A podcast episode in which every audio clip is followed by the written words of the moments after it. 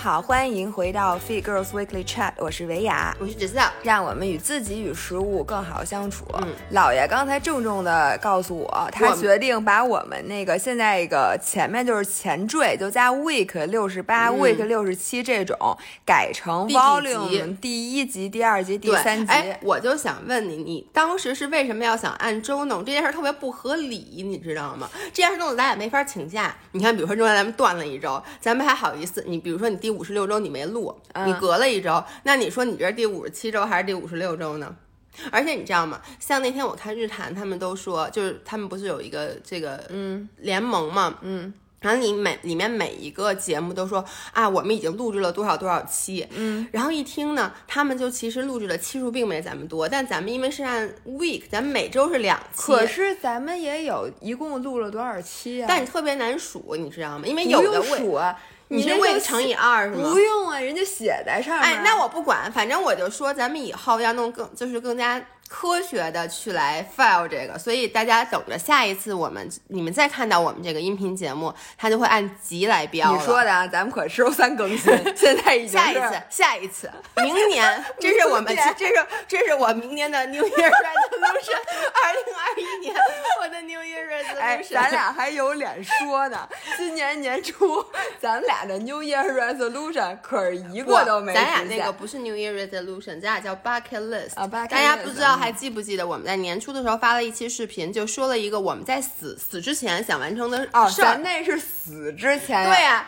所以当时呢，我们让大家投票，让我们来干什么？然后呢，给我投票的是第一去非洲玩，因为我特别想去非洲旅行；第二是做一个 podcast 的巡演，就是我们那个巡回去做这个音频节目。然后姥姥是什么来一？个是比铁人三项，嗯然后还有一个是做零食品牌。对，然后现在。非常荣幸的跟大家说，今天基本上已经是二零二零年的最后一周了。可是 我们这个大家选的这四个事儿，我们一个都没干。但是我觉得这件事儿其实跟疫情有本身有很大的原因。嗯，反正也没得赖了。反正你说我我能去非洲吗？我去不了。然后今年其实本来我们计划是想开春的时候去做那个巡演，结果嗯真的。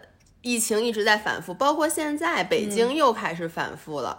我今天上午接到了，呃，河北崇礼的什么那个健康中心疾控中心给我打的电话，说你是不是九仙桥附近的居民？他他他这么问，他问我在北京住在哪个区，然后问我最近有没有做核酸检测，然后有没有外出什么之类的。嗯我说我是一个在家工作者，我除了去滑雪就是在家待着，我哪儿都没去过。说我不爱吃庆丰包子，所以我也我没有去特爱。吃庆丰包子，我现在特别庆幸，因为我这段时间不是胃口不太好嘛，就是我因为生病，我又到那种胃口不太好的时候，我就想吃这么几样东西。第一，我想喝粥；第二，我想吃馄饨；第三，我想吃包子。我就想吃这么几个东西。然后上礼拜还点了吉祥馄饨，我估计吉祥哇塞，你 you're so close。对，我也觉得是，就还好那天我点的是吉祥馄饨。哦，那咱们要不回到正题？回到。正题，回到正题，那个，今天我们姥爷其实是想录一期节目，是想谈一谈，就是冬天我们应该怎么训练，就有哪些这个训练的选择。对的选择。然后他自己刚才恬不知耻的把一条他那受伤的腿翘在椅子上，跟我说：“我告诉你，我最近状态特别特别好，我有一些 insight，我想专门出一期视频来跟大家分享，所以音频上也可以说。”于是呢，我就用那种好睁着好奇的大眼睛说：“是什么呀？”因为姥姥先跟我分享了一些她的经验，就是跑跑马，说她怎么把配速提高了之类的。对对对，然后姥爷就跟我说：“我告诉你，我已经两周没有训练了，然后我觉得我状态特别好。”我跟他说：“对呀、所以你想说的是什么呢？就是冬天适合什么样的训练呢？”他说。歇着，就在家待着是最适合的。所以你来花一期，现在还有五十多分钟，你来给大家讲讲冬天怎么适合在家待着。其实这个这这期视频，我觉得将是一期干货和故事混杂在这叫一起音频啊，这是音频。为什么我想到这件事儿？是因为我看这两天我们的跑步群里面，嗯很多人在分享自己的一个体重变化。就你知道，很多人会像你一样记录自己的体重，拿个小本本儿。就可能是受你之前子弹笔记的影响，然后你笑什么呀？我我就觉得特别开心，因为无数人发了那个，比如年初的时候那个嗯。公斤数，然后呢，年终他们有的人是每个月都 update，有的是两三个月 update 一次，基本上就是一开始是一个比较高的体重，后来呢，到了夏天都已经瘦下来了，然后现在冬天又回到了之前的体重，然后所有人都说他妈这是在干嘛？就是减了个寂寞，就是个轮回，就减了一圈以后发现。又回去了，就发现其实你不用努力，夏天也能瘦。对，然后呢，冬天也会胖。对，然后努力不努力都一个样。是的，然后另外一个人就就跟大家说说，呃，我其实就从疫情开始，我训练量也减了，然后我发现我训练量减了，我吃的也少了，然后我现在反而瘦下来，体重稳定了。所以这个其实这是我的一个干货的 inside，我真的会去做一期视频。我我的感受非常的明显，就是。大家都知道，以前呢，我是只就即使生病，除非是那种高烧，但只要感冒的话，我一定还是会去健身的。像我在之前断断断断续续的病了到两周多吧，直到今天，我其实还有一点感冒。在这两周里面，我除了去滑雪，但滑雪对我来说不是训练，它是玩儿。嗯，我一次都没有去训练过，这跟搁在我以前是不可能的。以前我是稍微一退烧，我就赶紧回到健身房，但是这一次呢？我就想算了，我就想我这次就让自己身体好好歇着，也是因为咱不停的有出差，我特别怕我就是什么嗓子又开始咳嗽。但是没想到，第一就是你看我这次病的没有以往严重，就我基本上在两周之中，我 manage 把我的所有的那个症状都扼杀在了摇篮里。没错，因为。按照去年、前年和大前年，你现在还有大大前年，对你现在已经开始咳嗽了，对，而且就是一直咳到春天。但是你你现在基本上没有，对，没有，其实就反反复复的会生病。然后我的身体有一个非常明显的体验，其实我没有一次是一开始病就是咳嗽的，基本都是在。快就刚有一点好转的时候，我都是作，赶紧就得必须得赶紧回去训练，赶紧回健身房，赶紧回去上柔术，结果立刻就变严重了。然后这次包括我去那个西安出差。我就记得以前我出差，我最担心的就是没有时间训练，嗯，就是老觉得，哎，我而且你知道这回住在我是住在威斯汀，其实威斯汀的健身房非常的好，要是以前我怎么着我也得想方设法的去健身房，但这次我连训练的东西都没带，嗯，然后我整个人的心态就放成这样，然后我今天早上一称。我的体重是我，我已经很久没有称体重了。我的体重是我有史以来最低。哦，知道你现在多少斤？我现在，我今天早上称我是六十公斤整。哦，哎，那你这个真的是你认，就是不是你认识我以来，就是基本上我觉得可以是最近五年甚至六年来，我唯一一次达到六十公斤这个体重是那次做生酮。你记不记得？我有一次达到了六十。对对对。我说我已经很多年，然后。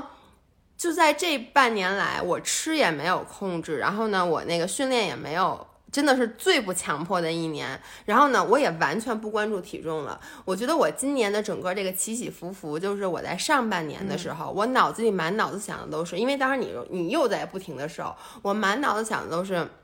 我希望在夏天来的时候，我能够瘦一点。你记不记得我当时还跟你说，我说我希望在夏天来的时候瘦。然后那个上半年的时候，我就还说什么给自己设定呃各种目标。当然了，我现在也什么那个你你记得你当时什么？有几件事儿每天都要做，我就是想说这个。其实我也不是在抵，我不是在否定我当时的那些以前的所作所为。我觉得就是因为有了那些行为，才导致了我今天能有今天的我。但是呢，当时我记得特别清楚，我就说什么，比如说我每天吃零食不能超过四百卡，你记不记得？然后什么各种，然后包括我什么去外面吃饭，我还要带着自己的墨鱼面什么乱七八糟等等。然后呢？但是我的体重一直没有下来，就是起起伏伏，就跟大家之前发那个就是，就比如我，哎，我这个礼拜瘦了一斤，然后呢，我就发现过两个礼拜我体重又回去了，然后再过，等于就一直就其实没有偏离我真正我平时是六十四公斤嘛，六十四公斤左右的这个体重，而且呢，那个时候我也是时不时的会称一下，然后就从搬家以来这半年，尤其是我觉得入冬以来，我就是。基本上，因为天一冷，我就更不愿意去健身房了。然后呢，我就发，然后包包括我的整个饮食习惯，我现在也不做 cheat day 了，我也改变了。我好久没有称体重了，但是我我有感觉，我应该是瘦了。嗯，我也有感觉。对，就是你其实还是能感觉，但是我一直就我根本没有 bother 说我要去称体重，因为我就想这件事儿已经不是我最关注的事儿了。那你最关注的事儿是什么呀？我觉得最关注的是我舒服不舒服，嗯就是我现在真的是我学会放松了。包括上礼拜，我其实从西安回来的第二天，就咱俩上礼拜还录了音频。嗯，你走了那天晚上，本来我是想去健身房的，因为我觉得我已经好多了。但是呢，我晚上就在我都开始穿上衣服的时候，我就想，你可小心啊！你现在要去健身房，万一你又病了，嗯你就之你就。之前你做的那些努力都白费了，所以我后来就把衣服脱了，然后在屋里老老实实的煮了一壶姜茶，然后在那特别早的就睡了。所以我的，因为前段时间我真的特别难受，就加上发烧，加上出差都没怎么睡，然后我那段时间就每天都补觉什么之类的，然后就让我的身体觉得特别舒服。Anyway，反正就回到体重，就是我很久没有去关注我自己的体重了。大家都说我瘦了，我。接到了这个信息，但是我也没有特别在意。但我今天早上一称，我以为我大概是六十二公斤左右，但没想到是到了六十。我其实整个人，尤其是我昨天晚上，我和那个江涵滑雪回来，我们俩点了好多糖空，我点了六个菜还是七个菜，我们俩全吃了。吃完以后我已经撑的不行了，我后来还吃了一根冰棍儿，我就以为今天早上体重应该是会增高的，但没想到就还还可以。所以这个就是我给大家的一个建议，其实真的就是怎么说呢？就是放，我觉得就是放过自己，别跟自己较劲。我觉得这适用于某些人，不适用于，可能不太适用于你这种人，因为你本身就没有对食物没有那么大的欲望。然后我我现在有一个特别强的感觉，就是你知道我现在。那个 pantry 里面放了好多蛋黄酥，咱们这次不是要那个直播要卖轩妈蛋黄酥，酸妈蛋黄太他妈好吃可了。真好吃。对，太好吃了！这要搁我以前，我一定会在昨天晚上，因为我想我昨天反正已经吃了很多外面的食物，本来也不太健康了，然后又是周末，我想我肯定会在吃完那些东西的时候吃一个轩妈蛋黄酥。但是我现在真的就是。我有那么多蛋黄酥，然后我觉得我吃饱了，我觉得那我今天就先别吃了，我就真的不想吃。所以我觉得这件事儿是一个很神奇的事儿，说起来容易，做起来难。其实这个道理咱们一直都懂。其实我特别明显的感觉就是搬家，嗯，就我是觉得你从搬家之后，你整个人的心理状态，就是自从你搬家之后，就是其实是摆脱了之前的那个，就是因为你换了一个环境，你就更容易摆脱之前的那个循环。是的，就你换到了一个新的环境，一切都是崭新的，然后每天吸引你的事情。就不只是吃了，对因为你有很多很多你希望，然后天天摆弄家呀，最开始弄家具，然后收拾屋子，然后之后到冬天就是就当一切当那个这个身边的一切都很整洁的时候，其实你的心理的状态是说很整洁的，就是你的。其实我们经常说有一个破罐破摔，破罐破摔，就比如说我今天吃了一些不健康的东西，我想我都吃了，我的破摔。其实不光是存在于这个食物上，包括你今天没有训练，你也会容易破罐破摔。然后呢，再加上呃，比如你周围的环境特别乱。你们家特别乱、特别脏，你就觉得你怎么生活在这样一个环境里啊？你还是容易破罐破摔。因为是这样的，你当你觉得周围特别乱，但是你已经看了它好几天了，你又并不想收拾，你就想我连这个乱我都忍了这么多天了，那我吃我怎么就不能吃一口呢？对它其实是一套的，对你就觉得就是拖延症啊，它等于就是你不不去下定决心开始健康的饮食，也是一种拖延。是的，而且你知道以前我家里乱，我现在有一个习惯，就是我每天晚上会在睡觉之前收拾屋子。嗯，就是以前这件事是完全不可能发生在我身上的。我现在就是我发现，如果我早上起来，我从卧室走出来，发现整个客厅和厨房是非常干净的、非常整洁的，这会让我这一天的状态都非常好。对但是以前呢，我就是经常想，啊，还有两天阿姨就来了。我现在不会因为说阿姨第二天来，前一天我就。比如说桌碗筷就都堆在桌子上，我该把它收拾还是收拾好，因为我知道有的人他是喜欢早上起来收拾，然后我就是因为我是一个夜猫子，我就是睡觉之前最后一件事，我要保证厨房里所有的碗都放在洗碗机里，然后沙发都要铺一下，然后呢 laundry 都要放在放好，这样早上起来以后你就觉得啊这一天可以非常好的开始。对，作为一个三十五岁的中年妇女，我在这里想分享一下，我发现这活儿啊，就是得像家长一样，就是你看见就干，看见就干。对，你千万不要就比如说这块桌子有点乱，嗯，你第一个想法肯定是，哎，我等会儿再收拾，嗯。对吧？但是你放心，你等会儿就有别的事儿了，嗯，就是你等会儿就把在那儿就弄乱了。再等会儿，你就把那儿弄乱嗯。了。等你弄乱三处以上的时间，你就会产生下一个想法，就是说，哎呦，行，那我那周末没事儿的时候，我好好收拾收拾屋子，嗯然后你这几天就会把家越弄越乱，然后等到周末的时候，你可能就坐在一大堆乱七八糟的东西里面，然后吃零食，然后把它弄得越来越乱，这就是不好的开始。而且就是，其实就是你是把捎带手变成了越来越积攒，把它变成了一个活儿。没你知道吗？因为对其实捎带手，边油瓶倒了，你把它扶起来，这个是一个非常不不需要你费力气的。我相信大家油瓶儿倒了还是，扶但是你知道吗？就比如说在晚上晚上，比如我坐在这儿吃零食，然后呢，那天我还跟张涵不高兴来着，我就跟他说，你能不能吃完零食，就你比如你没吃完，你打开那嗯包装，你都给搁回零食柜里面。就是你要把它恢复原样，其实这个就是一个捎带手的事儿。比如说我今天晚上我吃完了这些，我剩一点东西，我把它该搁在这儿，然后搁在零食柜里，该放冰箱放冰箱。你第二天早上起来，这就是一个整洁的桌面。但如果我今天早上什么都不收不收，然后桌子上全都是这些乱七八糟的零食，我第二天早上起来，我看到的先是一桌子零食，然后你就抓起来，对，先吃两口。对我肯我我每次都是这样的。对。你你你我我都是早上起来一边收拾一边吃，然后等等那个扔一半吃一半，然后你今天就觉得，哎，我这还没吃早饭呢，我这先吃了一堆肚肚子乱七八糟的，对乱七八糟的，然后你就想不行，我得吃点儿那个正经的压一压。是，对，所以你看，就是包括像直播，我以前在直播的时候，我的 strategy 是我直播之前不吃饭，我为了这样子让我在直播的时候吃的更香，但我发现这不是一个好的，就是反而我现在会保证我在直播的时候多少我得吃点儿。东西就吃点正经的东西，让我的胃不是空的，这样子我到在那个真正直播的时候，我其实不影响我的表现，就不会胡吃海塞。，对，但是反而会在我直播之后，不会让我回家再暴食。我已经很久没有在直播之后暴食了，我自己非常 proud 的。我觉得就是因为为什么我瘦了，其实我吃的也不比之前少，就我平时正常的饭，我我依旧是吃猪食，依旧是一大锅一大锅的吃，依旧每次去滑雪的时候去吃涮羊肉什么之类的。但是我现在什么？改了呢，就是我已经很久很久很久没有暴食过了。你想，你暴食一次，就比如说你暴食一次吃四五千卡，嗯，那个热量可能你每天你就想吧，你费劲巴叉的一天省两百卡，你稍微一暴食就把它给补上了。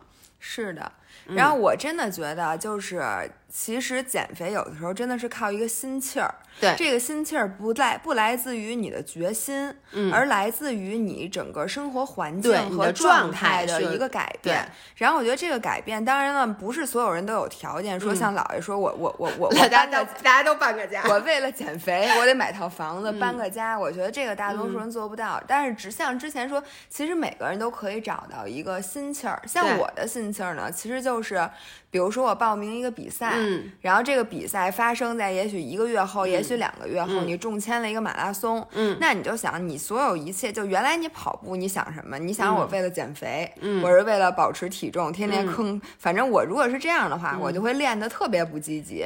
对，因为你觉得你是那个没有 purpose，、但是自从你有一个比赛，你就知道哦，那我要提高的是我的成绩，我要争取你给自己定一个小目标，嗯，然后你在制定训练计划，你在练的时候，你整个人就有了心气儿，并且呢，就说是为了减重吧，你也有了减重的目的。你想啊，你冬天像姥爷之前说那句话，你捂上了大衣，穿条棉裤，就是谁看你啊，冬天谁能看你没人看胖瘦你，对对吧？你自己都不知道你自己胖瘦，以前你还能去个夜店，在有疫情的冬天，你真的你说你给谁看？你没疫情也不去啊。不别人去啊咱俩去不去，别人不能去。对，是。然后呢，你现在就减重，就像我，我现在必须要保持我这个不能胖。嗯那其实是为因为你胖一点儿，你跑步的时候你就会喘。对，所以你必须要在这个马拉松之前让自己这样。然后我还为了这个马拉松呢，其实我开始就是好好的学习，嗯。因为之前你说我跑这么长时间步，然后如果没有比赛的话，我是不会说去买几本真正的那种专业的书去学习的，然后制定计划，也就是你今天可能其实你发现没，你每年都制定计划，我特别想知道你每年的计划到底就是你去调整这个计划是嗯。出于什么原因。或者说你现在，因为我记得你第一次跑马的时候，你设定的计划，现在咱们回想起来都知道很激进，嗯，对吧？就是你现在回看之前，包括你去年的计划、前年的计划，你会给自己挑出很多当时的问题吗？呃，我在这里其实就是大家今天听到音频的时候。今天晚上应该是周三晚嗯。上，我会发一个这次厦门马拉松备赛的 vlog，、那嗯。里面详细的写了我调整之后的这个新计划和之前有什么不同。嗯。然后我就想说的回顾，比如说一八年的计划、嗯。一九年的计划、二零二零年的计划，我想说的是，其实当时一八年的时候，我嗯最开始练的时候，马拉松教练给我制定的那个计划，其实更适合现在的我。我现在拿出来练，一点儿毛病都没有。我就记得你当时红红绿绿的，什么今天是 LSD，明天又是什么这个，后天又是那个。但是当时呢，其实嗯我的身体是无法承受那些训练的。就比如说，呃，你知道，就是想提高跑步成绩，嗯其实有三个关键点。嗯第一呢是提高你的 VO2 max，就是最大摄氧量。嗯最大摄氧量是什么意思？就是说你的身体来获得氧气以及利用氧气的能力，嗯其中包括你血红细胞的数量，包括你肌肉里的那个线粒体的数量，嗯以及你。就是你跟肺活量，我觉得也有点关系，嗯就是你一气儿能吸进去多少气，儿，多少氧？对，那个氧气能不能被？因为其实你基本上跑步的时候，你的这个消耗除了你身体里的糖原和脂肪，就是氧气。嗯，对你如果而且你没有氧气，你是消耗不了那些糖原和脂肪，氧气是帮着对烧的，帮你燃烧对，的，对。它都是燃料。这个 VO2 max，但是每个人他都有明显的天花板，嗯像这个是很靠天赋的，所以说那些天赋好的选手，不是因为他腿出奇的长，嗯一般都是因为他最大摄氧摄氧量特别大，嗯，比如说像那个那些高原的选手，好多人都会在跑马拉松之前去对高原训练，没错，你就是你在如你看那个咱们中国的那个，就比如说嗯。那个四个字儿叫什么贾俄人家，他最近拿了好几个那个马拉松的冠军，他假如就是人家是一个人的名儿，对 他听上去像一客栈。对对，他他是青海人。OK，所以你看，他先天就是有优势，并且有的人他先天的摄最大摄氧量就是比别人大。也对，你看他在他天天天在青海训练，他突然一下跑到了就是比如说盆地里去比赛，或者到没错，儿就是你吸一口氧，可能吸进去五个五个单位，人家一口气吸进去十五个，你跟人没没得比，人家那锅炉就比你的，锅炉且而且他长期生活在那种氧气比较稀薄的地方，他的身体一定会非常，就有点像你长期不给你身体吃饭，然后你稍微吃一点儿，他就赶紧都给转化成没错能那个脂肪了，没错，他身体特别珍惜，特别珍惜氧气，他 来一点氧气，他不一点儿不带浪费的，你知道吗？没错，然后呢，这个后天也可以提高，但是不是所有人，就是你没法跟别人比。嗯哎，我听说这件事，当时我做这个，就我不是做了一期关于 VO2 max 嗯的那个干货嘛，我就发现里面就写，其实这个东西的天花板是挺明显的，就不是像其他的东西，你能说我使劲儿，我使劲儿，我就把它练出来的。对，然后这个我不是恰饭啊，嗯但是我特别推荐大家去带一款专业的运动手表，然后你戴一段时间之后，它就能给你测出来你嗯。现在的这个，就大概我觉得是比较准确的，你的 VO2 max 你就可以看看嗯。你，然后它还可以把你和你同龄的，比如说女性或者男性嗯来做对比，比对，你就搁这知道你的 range 是什么哎，样你的你的 range 是很高的嘛？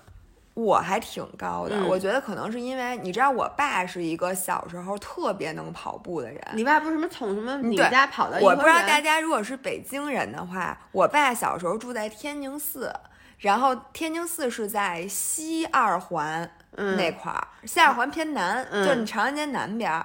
然后呢，他每天早上从从天宁寺跑到颐和园，嗯摸一下墙头，再跑回来。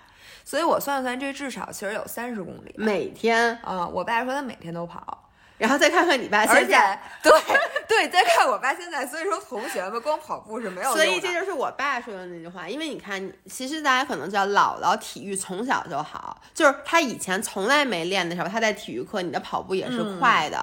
然后呢，我从小体育就不好，因为我们家人体育都不行，我爸是一个虾米，就是我爸永远都卧你床说。你爸是个瞎子，然后我爸经常告诉我一句话，说你说话小心啊。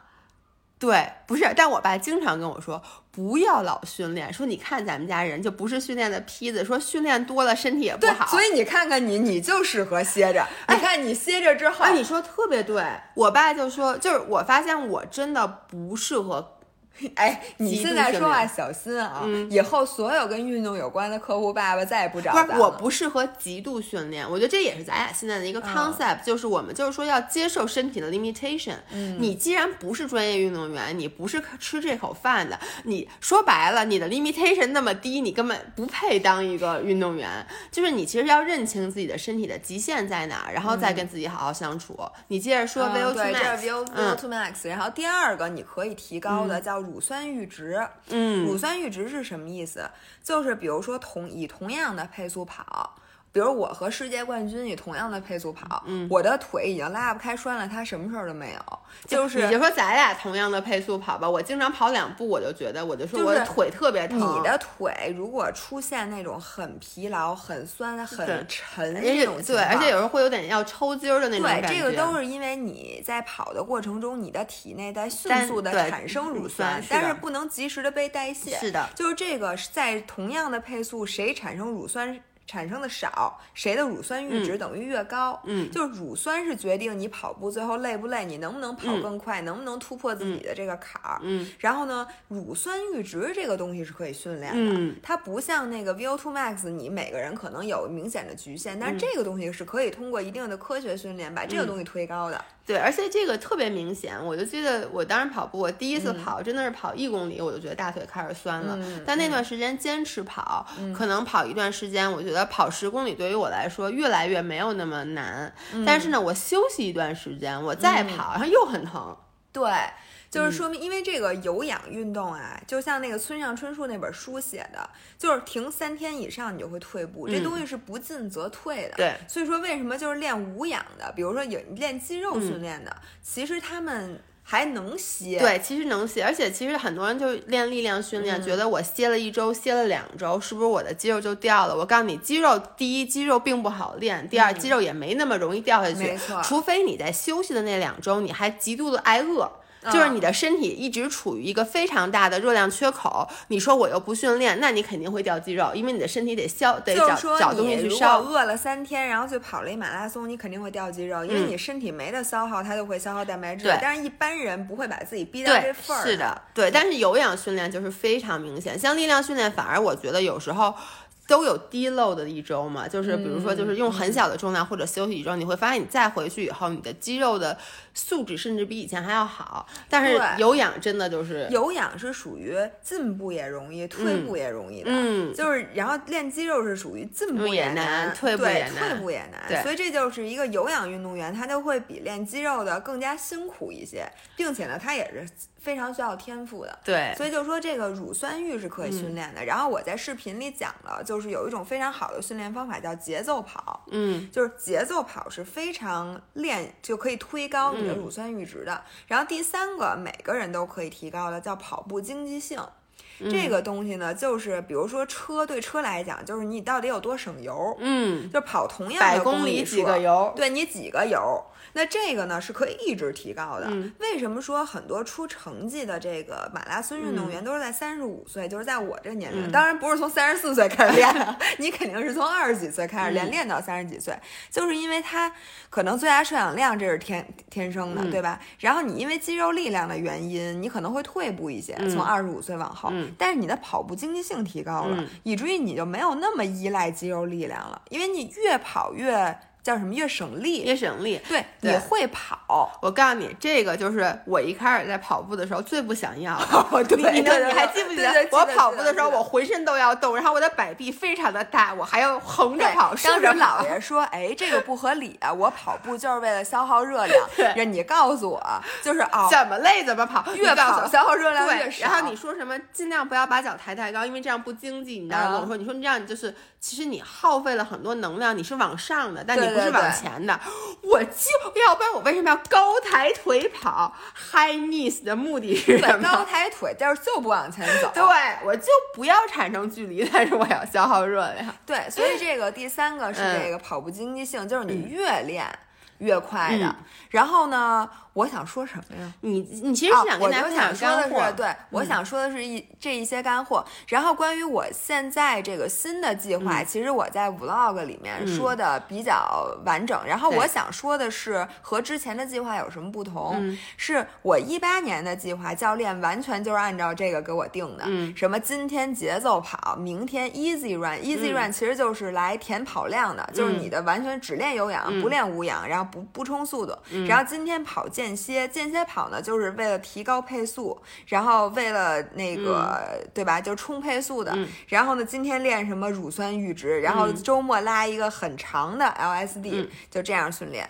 但是呢，我看这本书里人嗯家就明确说了，说呢，所有这些甭管是速度健训练、嗯还是乳酸阈值训练，都要建立在一定有氧基础的前提下。如果你现在刚开始跑步，你完全没有积累，嗯你上来就说我按照这个什么又节奏跑又速度训练，你肯定是在没有出成果之前先把自己练伤。嗯这意思就是说，最开始你没有资格去练速度，也没有资格去推乳酸阈值。而且说白了，我觉得我们的听众当然有很多人，他可能是想认真的跑马的，嗯但是还有很多人，他其实现在还没没迈开腿呢。嗯这个时候，我觉得你真的别想那么多。我见过很多很多人，他在还没迈开腿之前，他已经开始担心很多事儿了，或者嗯说他会听到姥姥刚才说的这些复杂的。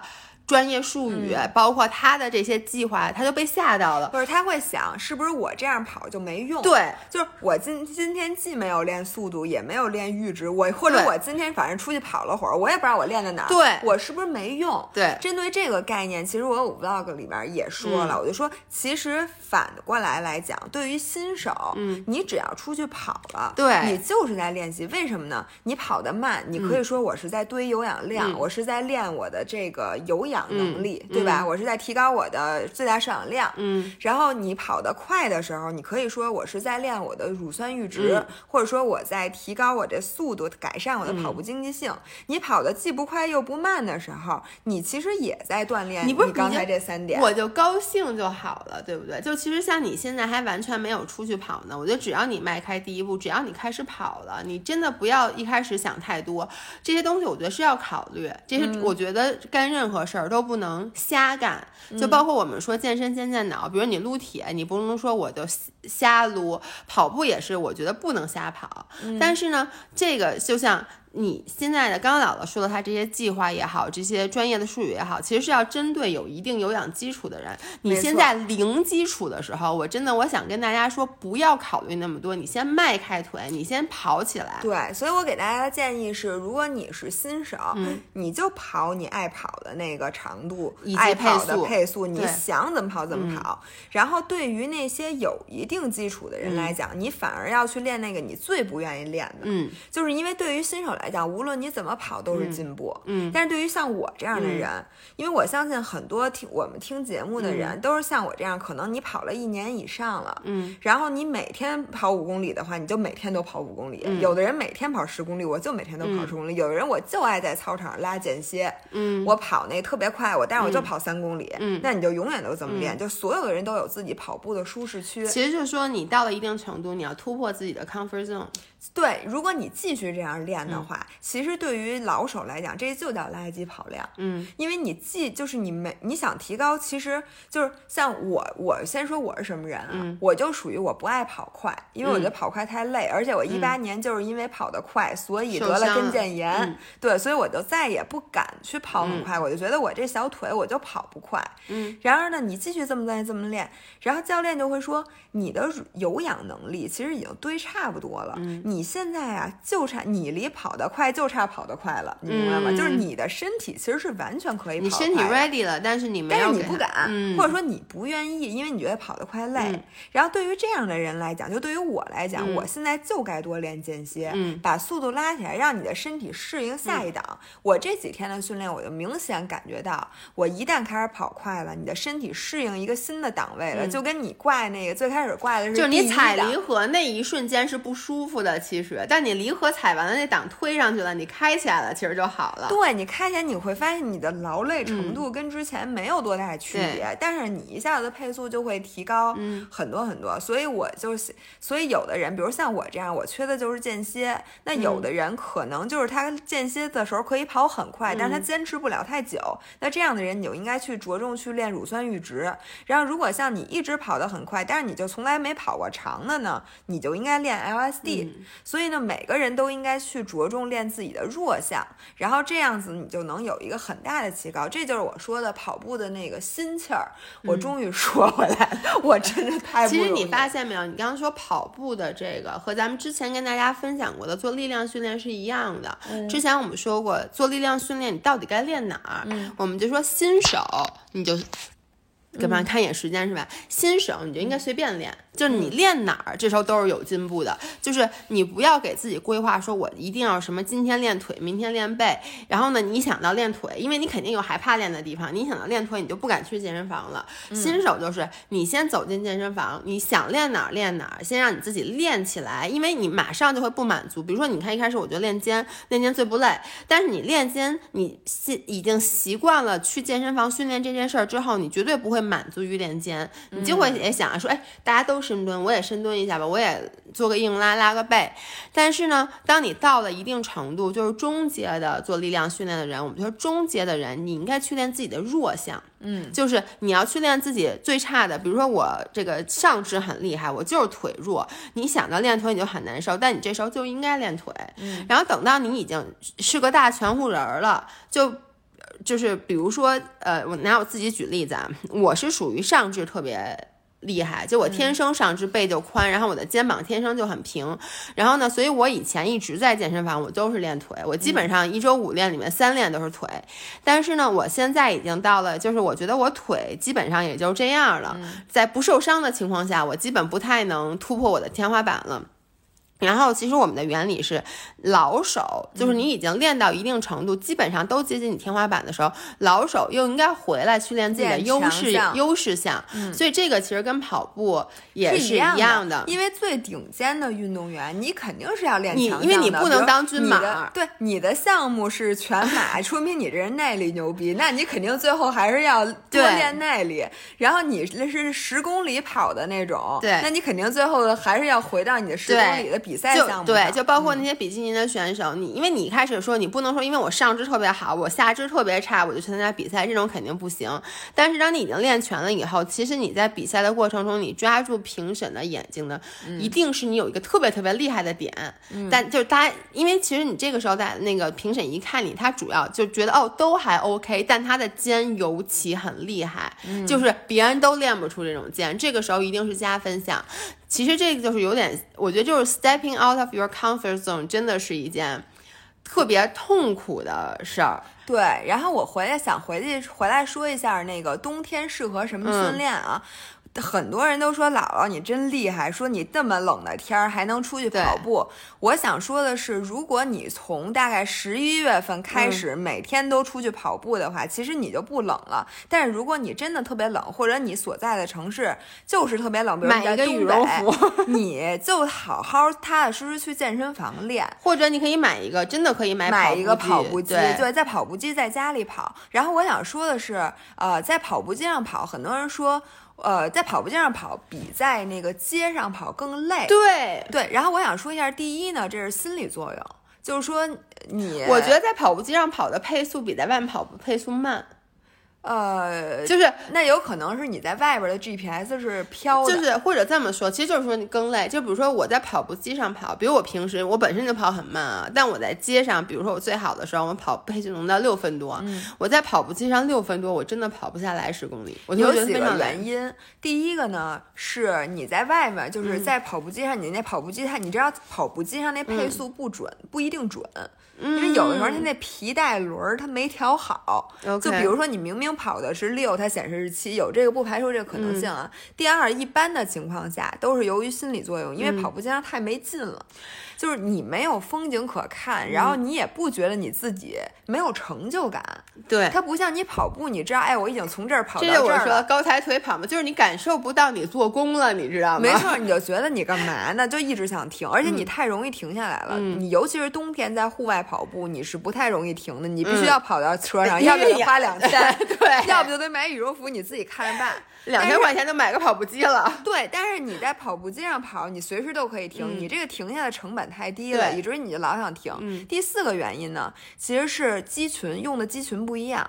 你知道吗？就是你想象一下，你在地上走，因为你每一步都在前进，嗯，你更多的会用到臀肌和大腿后侧的肌肉来帮你向前走、向前推，嗯。而跑步机上，你其实就是抬了腿，还落在原地，所以更多的是用到了你大腿前侧的肌肉和臀中肌，嗯。所以这两者利用的肌群不一样，所以如果你习惯路跑，你一到跑呃跑步机上，你可能确实是觉得累，会觉得。还有一点，第五点就是热。因为一般健身房都会比较热，然后你的跑步机如果没有吹风的功能，对，所以我觉得咱们健身房那吹风的功能特别重要。没错，然后如果在家的话，我强烈建议大家买一个那种空气循环扇。放在跑步机的前下方，或者你开着窗户跑，冬天的时候开着窗户跑。那你们家里人可能不，就是你本来在这咣叽咣叽，你还把窗户开巨大，你是凉快了，你们家人都冻死了。因为你知道吗？其实以前我个人对于这些家用健身器材，咱们之前还说过，咱们之前都买过，然后都没用。那现在为什么开始用了？我觉得，呃，我自己的原因就是因为以前我其实为什么不在家里训练？嗯，是因为我老觉得在家里训练。太弱了，就是这个热，我的消耗达不到我的要求，你你能理解吗？就是我老觉得，就是练，咱们就得练一千卡练，我他妈就得去健身房，就是咣咣咣三个小时，不管怎么说，然后我老觉得在家里，在家里练，我老觉得糊弄事儿。这个确实，你在家里练，尤其你在家里，如果一边开着电视一边去，不管是走椭圆仪也好，跑步也好，骑车也好，可能都不会有你在外面跑那么专注。嗯，但是呢，我现在 on the other hand，为什么我现在真的家里就这个 keep 单车我留下来了，是因为我觉得。我现在因为对这个健身没有以前那种执念了，反而我觉得它，我把它想象成一个，比如我这今天一天没动，我的身上有点酸，我随便动，哪怕十分钟、二十分钟，我就在上面轻轻的走一走，稍微的出一点汗，对于我来说这就足够了。其实这个，如果你抱着这种心态的话，你的家用健身器材就是能用上的，没错，就是你不能老想着我在家用健身器材，比如哑铃这个东西。我我就因为你知道，我男朋友就是张涵，他每天只要他在北京，他去不了健身房，他回来都会用我们家那哑铃，就是利用碎片时间，他真的是练，而且他就会空蹲什么，他一个男生什么重量都不用，在这做深蹲。我以前老跟他说你嘛呢？我说你要练，我去健身房练。我说你在这浪费什么时间？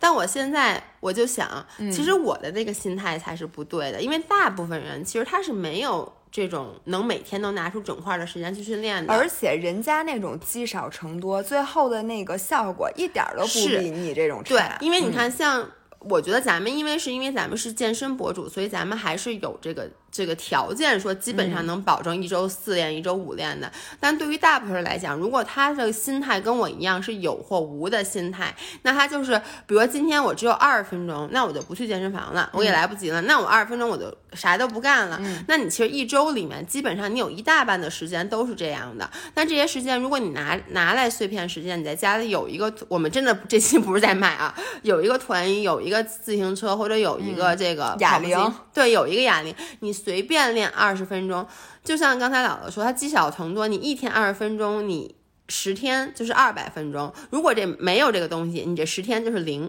对，现在我想说的是，我现在其实啊，我那个健身健身房也很久没去了。你真的很久没去了吧？是是是，我把卡停了。因为我在想，我跑下马之前，我肯定是不会再去了。然后，但是我还是，大家有人问我说，你是不是现在完全不练力量？其实不是，我其实每天都会在家练，就跟张涵一样，就做一些那个跑步专项的训练。其实我就是拿弹力带，必须要练练臀肌，激活一下臀部，然后练练那个箭步蹲什么的。然后我再会做几个俯卧撑，这个就是我之前那个。看那人家基普乔格每天都这么练，我也跟着每天这么练。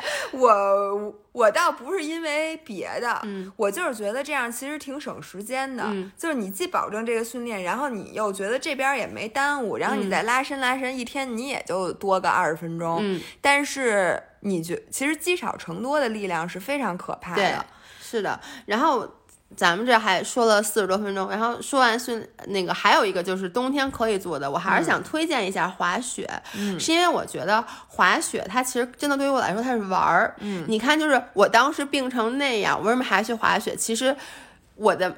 完全想的不是消耗热量，我就是当你滑雪上瘾了以后，很多人管它叫白色鸦片，真的是这样的。而且今年国家真的在大力发展这个雪上运动，就是我基本上我就问你，他现在还不让带雪板吗？还不让带，哎，我在这里就是我听了特别气所以你知道吗？我的雪板现在在还在雪场，但我不是一月份要去北大湖吗？嗯，然后我会在走之前，我再会去 take 一个 one day trip，然后我去，把雪板取回来。然后我会把它，我取不回来，他不让我拿，我不可能开车去嘛，一个人，我会花一百块钱把它寄回来。哦，就是你为什么要自己去？他不能帮你寄回来？呃，我不是还想在那个就是去一月份之前，因为还有两周多的时间哦，你的意思你去划一次，然后再得再给给寄寄回来。然后我就是觉得这个东西，我现在一发一刷朋友圈，基本上所有人都在滑雪。是的，是的，是的。然后尤其是像北京，其实有得天独厚的优势，因为离那边近。对，然后我想跟大家说，咱们就咱们就功利的来看滑雪这件事儿啊，让我来告诉你们，如果你是一个新手，你这滑一天消耗的热量，我天哪！对，阿斯克密密密密，我有发言权。你们的姥姥 每次滑完雪都他妈快虚脱了。而且你，我跟你说，你这一天消耗的热量，真的可能你至少顶你三到四天去健身房，我一点儿都不夸张我。绝对的不是，那是一种马上就要虚脱的感觉，这都不是说累不累的问题了。我觉得比我跑马拉松还累呢，真的，就是它主要是，因为我它心累。对，而且它会用到你不同的肌肉群，你知道吗？而且主要是你新手，当然老了，就是他摔了，你知道，这像狗一样爬起来，就是你知道你的脚被绑在雪板上，你爬起来又要用到好多核心你第二天的核心是非常累的。然后滑雪，你要想真的不摔，你其实要蹲得很低，所以对你大腿和臀肌的刺激也是真的就是特别特别厉害。然后。我正好想说，刚才你说到一个，就是 stay out of your comfort zone。因为我滑雪，我其实算是从去年开始真正滑雪的，虽然前两年一直在说，但就是一直就是我那天看了一下，我之前可能一年上雪的天数是四天，姥爷为了恰饭，早日能接到滑雪品牌广告，从去年开始决定好好练了。对，而且你知道，其实这跟所有的运动都一样，包括跑步，包括你去健身房。我觉得，如果说你真的想去开始一项运动的话，你必须要给一定的 commitment。嗯，你不能说我就三特别的三天打鱼两天晒网。比如说，有的人他可能就是我知道有人去健身房，可能。一周去一次，包括我们两个有开那个 studio 嘛，有人来我们这儿上课，可能一个月来上一次，一个月来上两次。这种人他永远不可能真正爱上健身，因为给他留下的印象永远都只有疼，就那个疼过之后的那种快感，他永远都体会不到。对，所以我想说，其实就是所有运动，你都需要在前面一段时间内。突击一下，然后让它到开窍那个点。对你如果说每次都是一次一次一次这样，你永远开不了窍的话，你哪个运动你都不会真的喜欢。对，因为其实我在想啊，因为运动本身它都是有痛和苦在里面的。嗯，所有的运动，不管是跑步也好，去健身也好，包括打拳、柔术，各种各样的运动，滑雪都是一开始。痛一定是大于乐的，对，咱们之前分享过，就是说到最后最后，你也就是撑死是一半一半，然后要不然对于我来讲，其实还是痛苦多一点的。嗯，但是我觉得滑雪它本身是非常有意思的，但是前提是你得先能不太摔。对，就你看为什么之前姥姥就放弃了，因为她每一次，她也之前也是一年去一次，对，然后呢。等于就是你每一次都是去那就摔。然后我的在我的眼里，就是这玩意儿有什么可玩，有什么好玩的，我就不明白。对，然后我从去年开始就真正的我就上瘾了，然后到今年，我其实现在基本上滑行是没有问题，而且我能滑得很快，嗯、也不会摔，也不会撞人，也不会被别人撞。我们都看视频了。但是我昨天就说，我昨天就跟张翰说，我说咱俩必须得开始练反脚。不是跳，其实我们就跳，其实都没有那么痛。练反脚是最痛苦。什么叫反脚？就是你一般滑雪都朝一边嘛，就人会问你你主力脚哪边，我是左边，OK，那你就一直用左腿在前往下滑。你能练，有的人是右腿，哦也就是说你换刃，就是你转弯儿，你都是用左脚来立来转弯儿。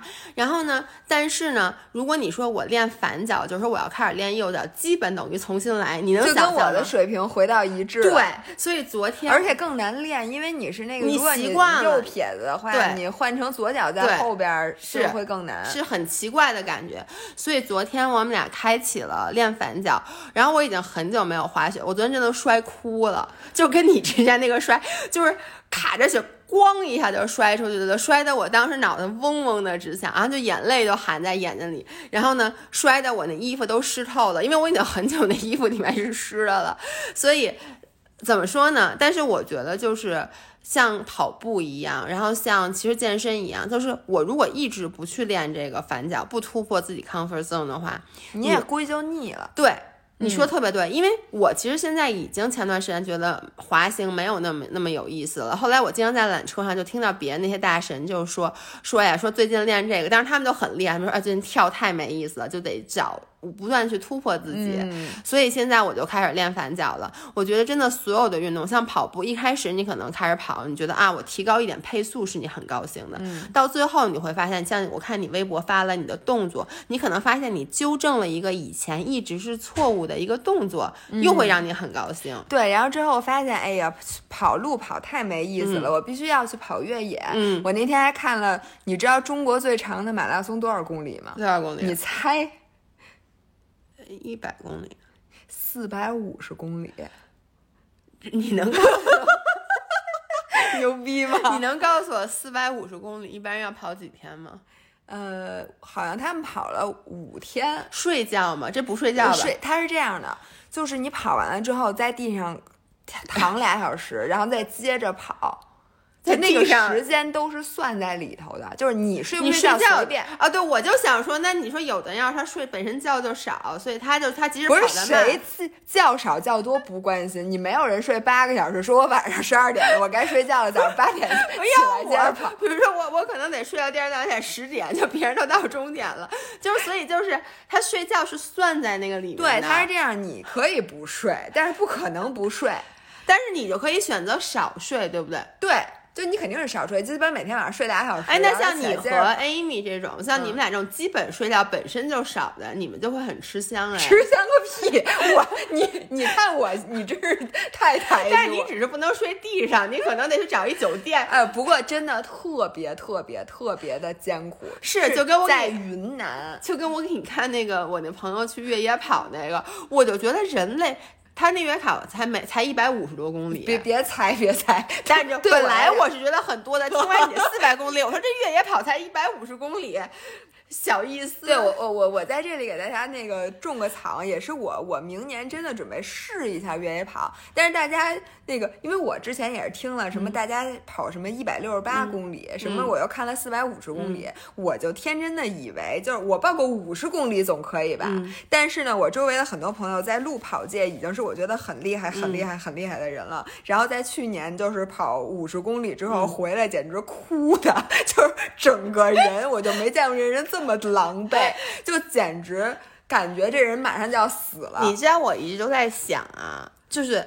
我就这么说吧，嗯比如说像滑雪这个运动，嗯，它带给你的兴奋点是，就是它速度。我觉得滑雪到最后真的没有痛苦，就是高兴，因为你能理解，就有点像开卡丁车。我不那天说了吗？滑雪的人一般都是开摩托或卡丁车，嗯就是它会让你给你带来那种、那种感官的刺激，它是爽，就是分分泌那个多多巴巴胺，对。嗯然后呢，跑步其实就是这么说，跑步和撸铁，我对于嗯我的理解是，很多人他还是更加 functional。你你能理解吗？很多人，比如说他。呃，练力量训练，它还是比如说肌肉的维度这种增长，这种带来的快感我不得不说，跑步和举铁的快感完全不一一样。是吗？我是觉得呀，就是举铁的快感，对于我来讲啊，就是很肤浅的，就是来自于你觉得你身材的改变，你只是在雕刻你的形体，只不过你不能用刀雕，你必须用举铁来雕。但是本身举铁，我是体会不到快感的。哎，我觉得硬拉还你不啊觉得？对你你我是喜欢爽，因为他有爽。你你你这人特别鲁，你知道什么知道特别鲁嘛？就是你喜欢那种嗯，就我是不太喜欢，我嗯的唯一目的就是为了好看，好看。对，但是我觉得跑步是一种信仰。就好像你读书一样，你说读书有劲吗？就也许有些人觉得读书本身这个过程就是享受的，嗯，但是我觉得读书本身是很枯燥的。但是你看进去那东西，那个营养，就是你的结果是让你高兴的。对，我觉得这个是对吧？跑步也是一样，就是你跑步本身，我觉得是非常枯燥、非常没劲的。但是你跑步给你带来的那种。你觉得你自己是一个成功人士？你觉得你自己每天都跑了，你就没有虚度人生，或者说什么那种给你带来的？有的人什么企业家，人家说我我就是靠那个呃跑步的那一个小时，我觉得我在为自己而活，我想明白好多人生哲理，我就是在跑步的时候冥想，什么什么什么太极跑，什么这个乱七八糟，就我觉得这个跑步。相当于一种有点像那个冥想式的那种感觉。OK，你这说就又要我爸说，就是我爸就在反驳你。我爸觉得运动就是在浪费时间。哎，我觉得呀，这个说的也没错。对对，其实呢你干什么都是浪费时间。你说特别对，其实就看你 value 什么。但你知道我想我的问题是什么吗？就是越野跑，嗯。它跟跑步又不一样，它的痛苦程度更加更加多。因为我跟大家说一下，那天我跟姥姥说。我们有一个一起滑雪的朋友，他也越野跑，然后他我还没跑，对不对？他越野跑，而且他是那种比较资深的跑者，就他跑了很多很多中国的那种大小比赛，他都跑过。他那天就说，他唯一一次退赛特别苦的，就是他跑了一个前段时间在成都的四川的一个越野跑，然后那个是因为第一是一百五十公里，一百五十公里，他就说就基本要跑两天，就中间是不，但是那个是不能睡觉的，主要是。那是不给你，不是你能席地而坐睡觉的，那是不给你睡觉时间的，所以基本上你就得熬熬一宿，还得一那个也不给睡觉时间，但是你是你必须得睡 觉。对，但两天一般人觉得还是能熬的。然后呢，他主要是他那个跑那天还下雨，然后呢都是零下的温度，然后那个披着毯子，身子都湿透了，而且他们那个根本就是那个脚就一踩咕叽咕叽的，然后就踩在泥里面，而且特别的滑，看不清路。他们头上都带着探照灯，然后经常有人就摔倒，摔在泥里面。再也爬不起来了。我当时在想，他图的是什么？我觉得这就像你说，这可能唯一就是完赛之后觉得我很牛逼，就这么一个信仰。因为我觉得在过程中没有人 enjoy，他自己也说他一点都不 enjoy 这个过程。但是有一点啊，我能够理解的，就是你原来觉得不可能的事儿，你自己做成了。那你干点别的不行？比如说，你可以吃一个全世界最大的披萨。那我吃不下，你吃下去吗？不是，就是你知道吗？比如说我一顿。我吃一张乌巢的最大那十二人的那披萨，那也是一种我完成了一个别人都完不成的。那好，那你赶紧来完成这个，我们大家要看视频。我觉得这件事本身带给我的幸福感应该比 P V 考要多。我不觉得，我觉得你吃到巨恶心，巨恶心，还在坚持吃，跟你跑到很累很累还要继续跑，我觉得那痛苦程度没什么区别。而且我觉得吃更痛苦，因为那伤身体。当然了，跑步也伤身体。我最后想分享一下特别搞笑的事儿。我今天看到一个那个新闻，上写的一个福州马拉松，有一名女子在终点等着向她未婚夫求婚。首先是这个女生要向这个男生求婚，并且呢，福州那个马拉松那天特别特别冷，然后她穿着一身白色的婚纱，就站在终点就等她那未婚夫。结果她的未婚夫因为身体的原因跑到一半退赛了。然后就回家了，你知道吗？然后他并不知道他的新娘在终点等他，他的新娘就一直等到那个马拉松都关门了，所有人都六个 小时跑过去。他应该不会是从一开始就等的，他肯定是从开预计一下他未婚夫完赛四个小时，嗯，对。然后说很多很多跑友都经历了那一幕，然后就看着说他有一个人评论特别逗，说那个我看到那位姑娘了，我在终点等了她五分钟，确认。一下他是不是向我求婚的？结果发现他没理我，我就去领完赛包了。